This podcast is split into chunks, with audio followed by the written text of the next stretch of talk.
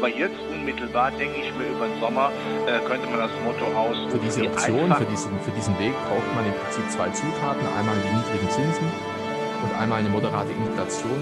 Es dominiert sicherlich, sicherlich Technologie und Konsum. Das sind die beiden Sektoren. Dass man solche Faktoren sucht, für die man eine Zusatzrendite jedes Sondervermögen hat unterschiedliche Anlageziele, unterschiedliche Anlagehorizonte.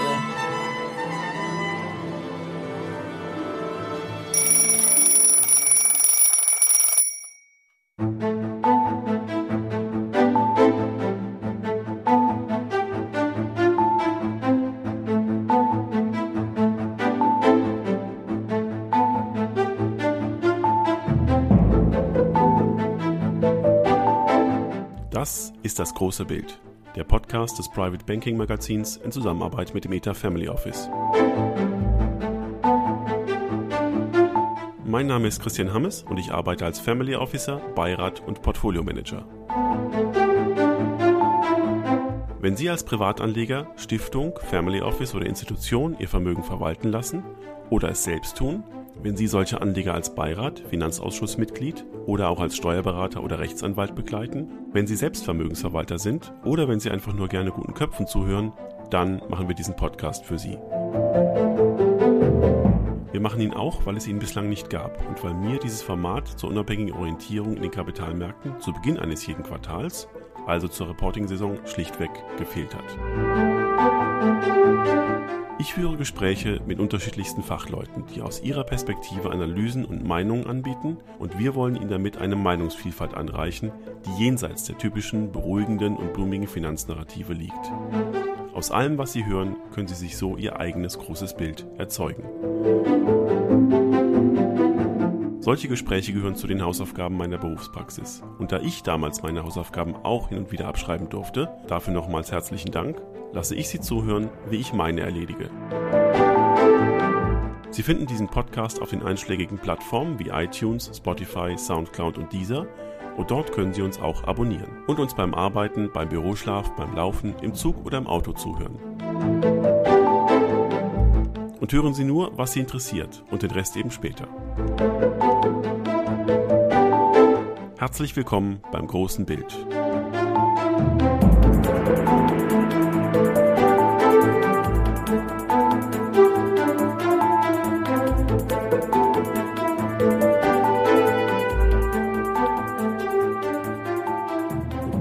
und herzlich willkommen in einem neuen Quartal. Willkommen zu meinem Prolog. Wir sind im dritten Covid-19-Quartal mit, wie ich finde, vielen neuen Lerneffekten, vielen Erkenntnissen und neuen Fragestellungen.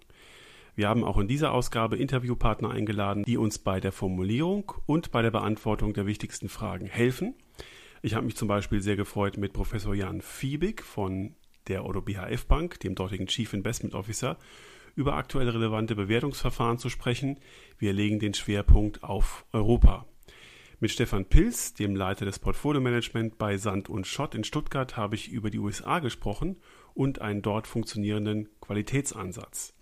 Und mit Javier Garcia von der UBS spreche ich schwerpunktmäßig über China und über seine anspruchsvolle Bottom-up-Analyse von Schwellenländeraktien. Sie sehen, wir treiben uns wieder im Maschinenraum rum, da wo ich mich eigentlich am wohlsten fühle. Und natürlich zu Beginn wie immer mit Robert Halver von der Baderbank. Wir werfen die Fragen der Großwetterlage auf und schlagen den großen Bogen rund um die Politik. Als besonderes Augenmerk auf die Rentenmärkte gibt es ein Leckerbissen im Marktteil ein Rentengespräch, das Andreas Harms vom Private Banking Magazin mit drei profilierten Anleihemanagern geführt hat. Und das ebenfalls sehr eindrücklich beantwortet, ob man Anleihen künftig überhaupt noch braucht und wie man Anleihen durch die aktuelle Zeit steuert. Im Praxisteil freue ich mich auf den Aufschlag eines neuen Gesprächsstrangs. Treasurer im Gespräch. Ich habe mit einem der dienstältesten und profiliertesten Treasurer gesprochen. So alt ist er eigentlich noch gar nicht, aber ich habe mit Dieter Schorf von ZF Friedrichshafen gesprochen, von dessen Ausführung jeder Privatanleger, jedes Family Office, jede Stiftung und jede Institution seine Erkenntnisse ziehen kann. Machen Sie Ihre Beute in Interviews, ich lade Sie herzlich dazu ein.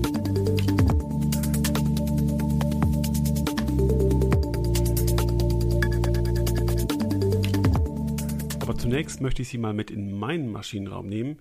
Hier bespreche ich derzeit mit meinen Mandanten einen systematisch aufgebauten Prozess, nennen wir es mal ein Post-Covid-19-Assessment, um die Robustheit und die strategische Ausrichtung von Großvermögen auf die Zukunft auszurichten. Naja, unter Berücksichtigung all der Veränderungen, die wir jetzt diskutieren, also der Reihe nach. Nun, empfinden Sie es vielleicht auch so, eigentlich haben wir uns durch Covid-19 nicht wirklich verändert. Wir sind nicht achtsamer geworden. Wir lechzen nach dem alten Konsum, nach alten Freizeitmustern. Wir nehmen uns Fernreisen vor, sobald sie wieder möglich sind. Wir holen alles nach. Naja, gut. Wir fordern natürlich politisch ganz korrekt, dass das Anlaufen der Wirtschaft umweltverträglicher vonstatten gehen muss. Uns ist auch aufgefallen, dass unsere Fleischindustrie irgendwie etwas falsch gemacht hat die vergangenen Jahre, naja, die vergangenen Jahrzehnte eigentlich, und plötzlich stören uns Dinge, die wir schon sehr lange sehr genau wissen aber verändern wollten wir das nie. Und durch die Rassismusdebatte darf endlich ausgesprochen werden, dass unsere Kolonialgeschichte gar nicht so glänzend war, wie das in manchen Geschichtsbüchern zu lesen ist. Okay, also vielleicht ändert sich doch was durch Covid-19. Ganz bestimmt verändern sich aber folgende Dinge und die haben maßgeblichen Einfluss darauf, wie wir künftig Schulden machen können. Nämlich, dass die Schere zwischen Arm und Reich weiter und schneller auseinanderdriftet, dass die Disruption von bestimmten Geschäftsmodellen schneller vonstatten geht, dass die diversifizierte Anlage unserer Ersparnisse, unserer Family Office Vermögen, unserer Stiftungsvermögen, unserer konservativer Pensionsvermögen sehr, sehr herausfordernd wird. Warum? Fassen wir mal zusammen, was durch Covid-19 und durch die Rezession, die wir jetzt plötzlich haben und die wir eigentlich schon erwartet haben, hören Sie mal die letzten Prologe, und durch die Rettung, durch die diese Rezession abgemildert werden soll, ausgelöst wird. Ich fasse das mal in vier Punkten zusammen. Erstens. Wir sind angekommen im Zeitalter der Monetarisierung, auch in den westlichen Wirtschaftssystemen. Was die Japaner schon lange vormachen, an wir jetzt notgedrungen nach. Da wir unsere Schulden, die wir auf der Staatsseite, aber teilweise auch auf der Unternehmensseite angehäuft haben, nicht zurückzahlen können, werden die Schulden direkt oder indirekt bei den Notenbanken abgeladen. Covid-19 hat diesen Prozess massiv beschleunigt. Unsere Interviewpartner von den Vermögensverwaltern sträuben sich zwar zunächst noch dagegen, diesen Aspekt als gegeben anzuräumen, aber hinter vorgehaltener Hand ist es natürlich klar, diese Tatsache steht mitten im Raum, unüberschaubar für jeden. Schulden werden nicht mehr zurückgezahlt, Schulden werden weiter steigen und sie dürfen in diesem System auch weiter steigen. Auch bei Unternehmen, die man ja retten kann, gegebenenfalls auch bei Privathaushalten, um die Wirtschaft anzukurbeln. Und die Zusatzrisiken, die sich daraus für die Banken ergeben, können ebenfalls durch die Notenbank abgemildert werden. Das ist Realität in Japan, in China, in den USA, in Europa. In der Deutlichkeit eine ganz klare neue Realität. Zweitens, klar, die Vermögensverwalter betonen immer wieder die fortschreitende Digitalisierung durch Covid-19 und man kann auch spannenderweise in den verschiedenen Portfolios sehr, sehr unterschiedliche Auslegungen und Umsetzungen dieser Digitalisierungstendenz feststellen und messen. Alle im letzten Prolog genannten säkularen Trends setzen sich fort, beschleunigt. Insbesondere die Digitalisierungs- und Automatisierungsprozesse werden sich beschleunigt fortsetzen.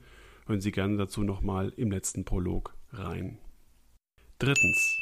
Da im Zuge dieser Monetarisierung Niedrigzinsen eine bleibende Realität sind mit der wir ja schon bestens vertraut sind, wenn wir nun nur schwach schwankende Zinszyklen sehen. Und gleichzeitig stehen wir noch mitten in der säkularen Stagnation, in der wir uns auch zu Beginn der Covid-19-Krise befunden haben. Auch das habe ich hier schon in mehreren Prologen ausgeführt. Im Großen und Ganzen werden die Wachstumsraten der einzelnen Volkswirtschaften sich auf einem niedrigen Niveau einpendeln. Niedrige Zinsen, niedrige Inflationsraten, zumindest bei der Verbraucherpreisinflation, werden diese realwirtschaftliche säkulare Stagnation untermauern. Die Globalisierung und die Disruption verschiedener Geschäftsmodelle tut ihr Übriges zu diesem Trend. Was hat das für Folgen? Naja, eine Investition in Anleihen nur, nur noch aus politischen Gründen und zur Risikostreuung nur noch sehr, sehr selten aus Renditegründen.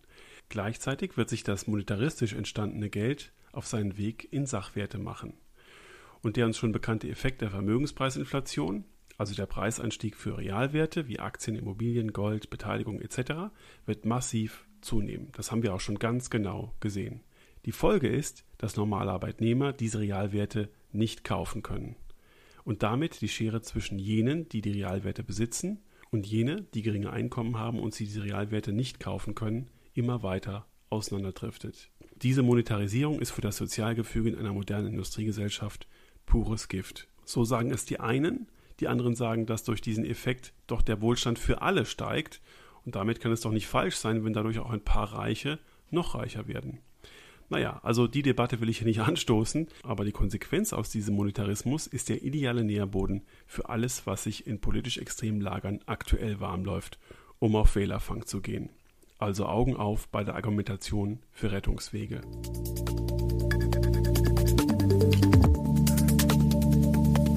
Der vierte Aspekt ist der Umstand, dass auch schon nach der Rettung der Eurozone 2012 das Korrelationsgefüge unserer Vermögen immer enger zusammenrückte. Die Korrelation am Aktienmarkt wird mit der der Unternehmensanleihen immer enger zusammenrücken und wie Professor Jan Fiebig von Odo BHF Bank es in unserem Gespräch ausführt, wird dann insbesondere dem Gold eine besondere Aufgabe bei der Diversifikation zukommen.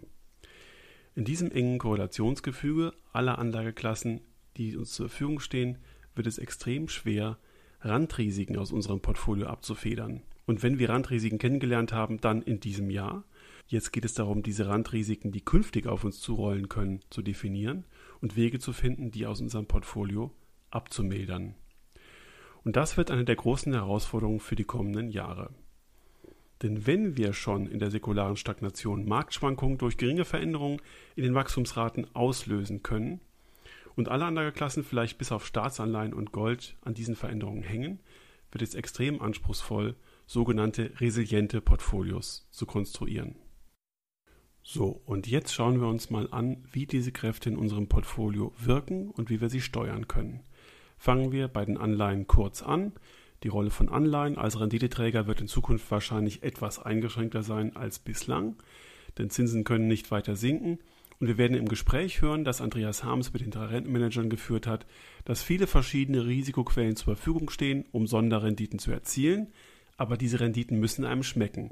Sie müssen bewusst in Kauf genommen werden und ein Anleger, der diese Risiken nicht kennt, wird wahrscheinlich irgendwann sehr negativ enttäuscht werden. Das gilt es aus Family Officer Sicht zu vermeiden. Gleichzeitig führen ja die Rettungsmaßnahmen dazu, dass die Unternehmen nicht pleite gehen, die diese Anleihen begeben. Also betriebswirtschaftliche Finanzierungsdummheit wird nicht mit der Todesstrafe bestraft, aber die Fremdkapitalseite der Unternehmen bleibt überstrapaziert und bleibt ein Risiko. Das Risiko, dass viele Anleihen abgewertet werden im Rating, bleibt und das ist ein fließender Prozess, der noch viele negative Überraschungen bereithalten könnte.